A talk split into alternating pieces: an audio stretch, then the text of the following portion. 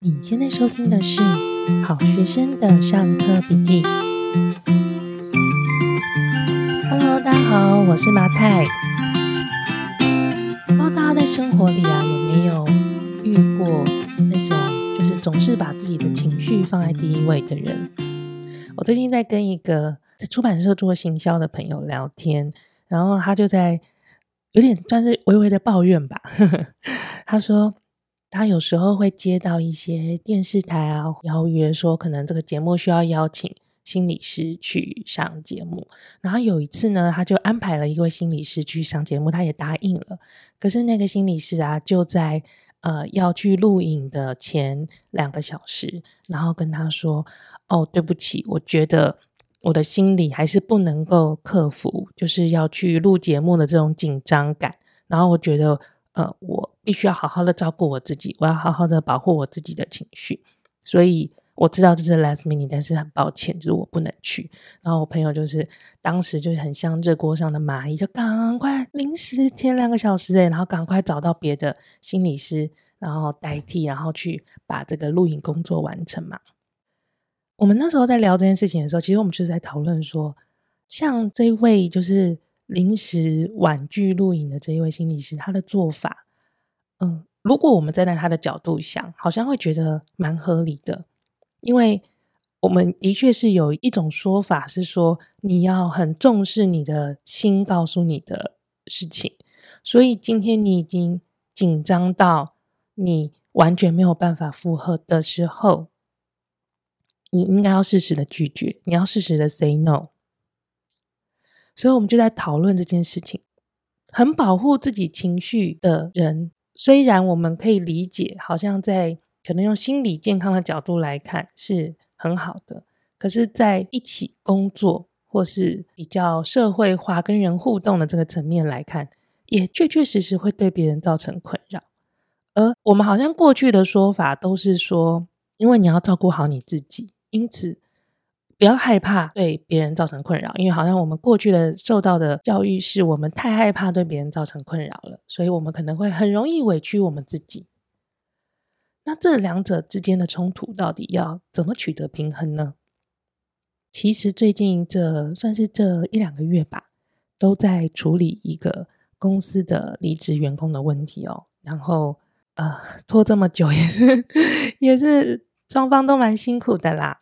那我们在处理这离职员工的问题的过程中，我们就发现为什么会处理这么久，其实就是因为沟通很困难。那为什么沟通会很困难？是因为呃，每一次的沟通，他都会觉得说他很委屈，他觉得自己的工作很辛苦，自己的付出非常的多，然后在这样的情绪之下，也可能会觉得自己是无可取代的。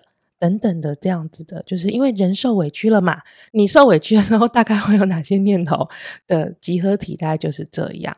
那我们其实，在过程里面、啊，就是作为一个要去承接这样子委屈情绪的一方哦，也真的就是有一点点苦恼。就是如果我们不应该说，看着确切的问题，我们一直把所有的对话都专注在委屈的情绪里，其实事情是没有办法解决的嘛？对啊，那我们其实也就是在这个过程里的时候，也会觉得非常非常的卡关哦。那这样子的状态，其实就会让我去反省一下过去的自己。呃，我去从头看了一下，说自己是不是也是在很多问题上也是这样，曾经有过。太重视自己的情绪，然后导致停滞不前的情况。那回顾了一下我的职场生活，我觉得也会，我也曾经是一个把自己的情绪放得很大的人哦。尤其是在选择解决问题的方案的时候，我不知道大家有没有这样的经验，就是你明明你现在可能手上针对这个问题，这个 A 问题，你想出了一个方法，你的 A 问题有一个答案 A 这样。然后你非常清楚的知道，这个答案其实是一个蛮好的解决方法的。它可能是经过了长时间，或是跟很多人讨论出来打磨出来的答案。可是为什么你没有去采用这个很好的解决方法呢？当下的原因是因为你觉得这样子做不就是会让他很开心？当下的情绪，因为你可能在一个要么战，要么逃的状态。然后你选择了战，所以既然要战，不能让对方好过。因此，我虽然知道这个解决方法是一个最好的，然后应该说，他可能他那个好可能很多层面，比方说最好执行，或是对双方最有利，或者是对呃整个环境的伤害最小，好等等的，不论他是哪一个面向，他是当下的最优解。不过，因为这个最优解会让对方很好过，我就会不管。我现在选择摆烂不解决，或者是我选择了一个没有那么好的一个 B 方法，我就是不要采取那个会让对方好过的解决办法。我蛮可以认同近期的主流的一些说法，是比较重视内心的一些感受。然后，呃，像，呃，因为我从二零二二年开始。有在进行呃干净饮食，然后进行一些呃身体机能的一些研究吧，就对自己的一些探索。那我也蛮认同说，因为像中医里面就很强调呃身体跟情绪的联动性。好，中医里面也有一个门派，就是会说，哎，你可能发生了什么问题？比方说，你发生了在胸部这边有关的一些疾病的时候，那在中医的理论来看，很大时候都是因为。郁结的情绪的累积，哈，委屈啊、郁结啊等等的情绪累积，它是会累积在你的，呃，就是有点像靠近腋下的这个位置吧。那很有可能在这个部分，就是很容易有一些呃相关的并发。所以中医有一个比较世俗的说法吧，就是如果呃女性发生乳癌，很多时候都是这个乳癌的来源，它就是一个情绪病。我知道 科学上来说，乳癌的来源是癌细胞，但是这是这是一个这样子的说法啦。然后我个人其实也是认同的，就是我也认同情绪会在身体造成累积。然后有一本很有名的书叫做《心理的伤，身体都知道》，我也蛮认同里面的说法的。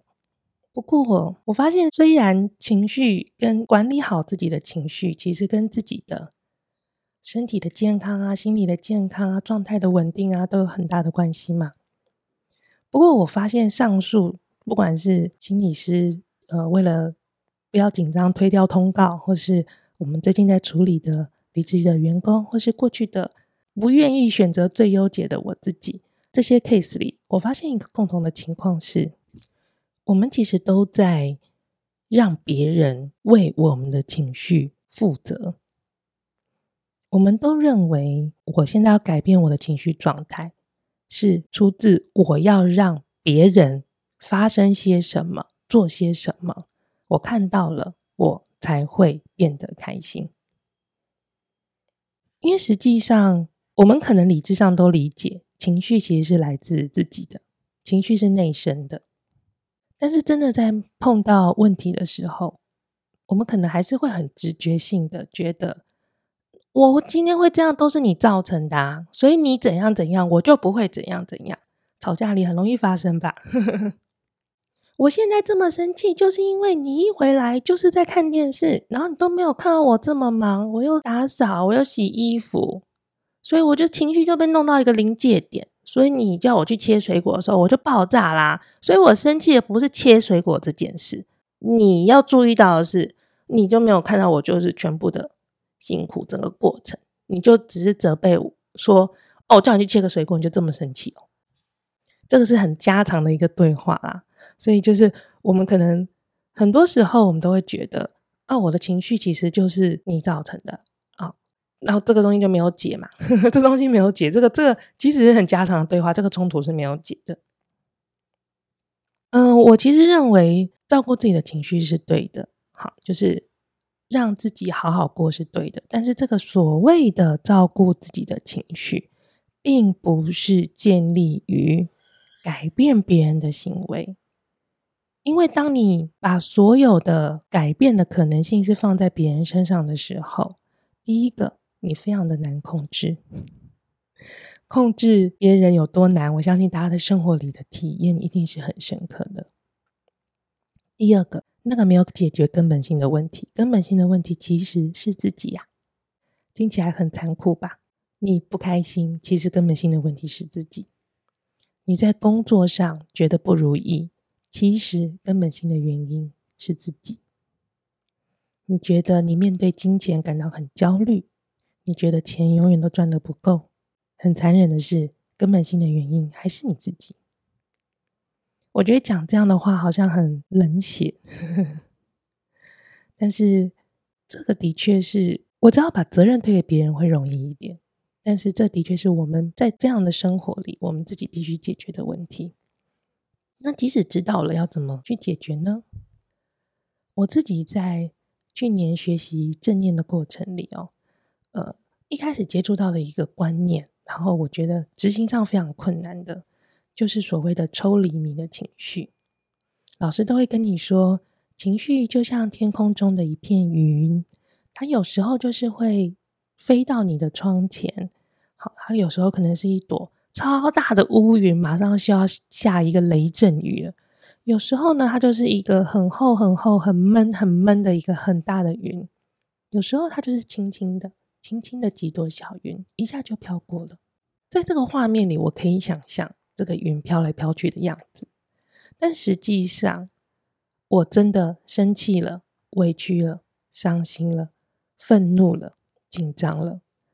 很多时候，我觉得也蛮难，真的抽离那个情绪。那。